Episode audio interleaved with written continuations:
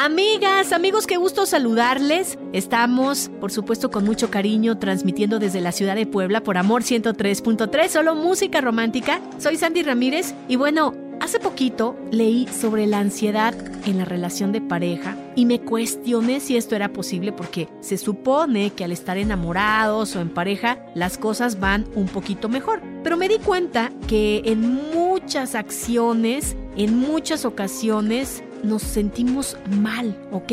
Y entonces está pasando como algo opuesto a lo que tendría que ser, que sería estar plenos. Y una de estas señales de vivir esta ansiedad en la pareja es estar preocupados esperando el mensaje o la llamada de esa persona.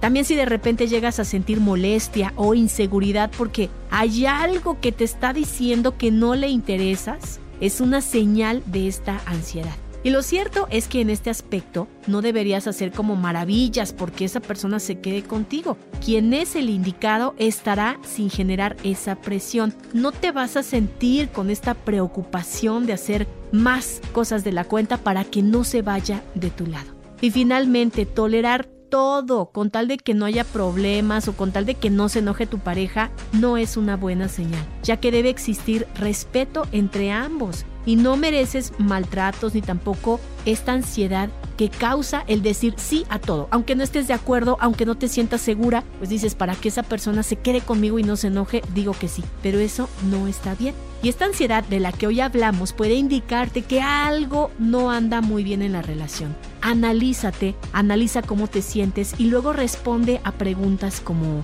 ¿estoy con la persona correcta o solo se trata de evadir la soledad o el qué dirán? Es buen momento para reflexionar sobre este tema y espero que busques siempre tu bien. Te mando un gran saludo desde Puebla. Soy Sandy Ramírez y me escuchas por amor 103.3, solo música romántica el podcast de Amor FM en iHeartRadio. iHeartRadio.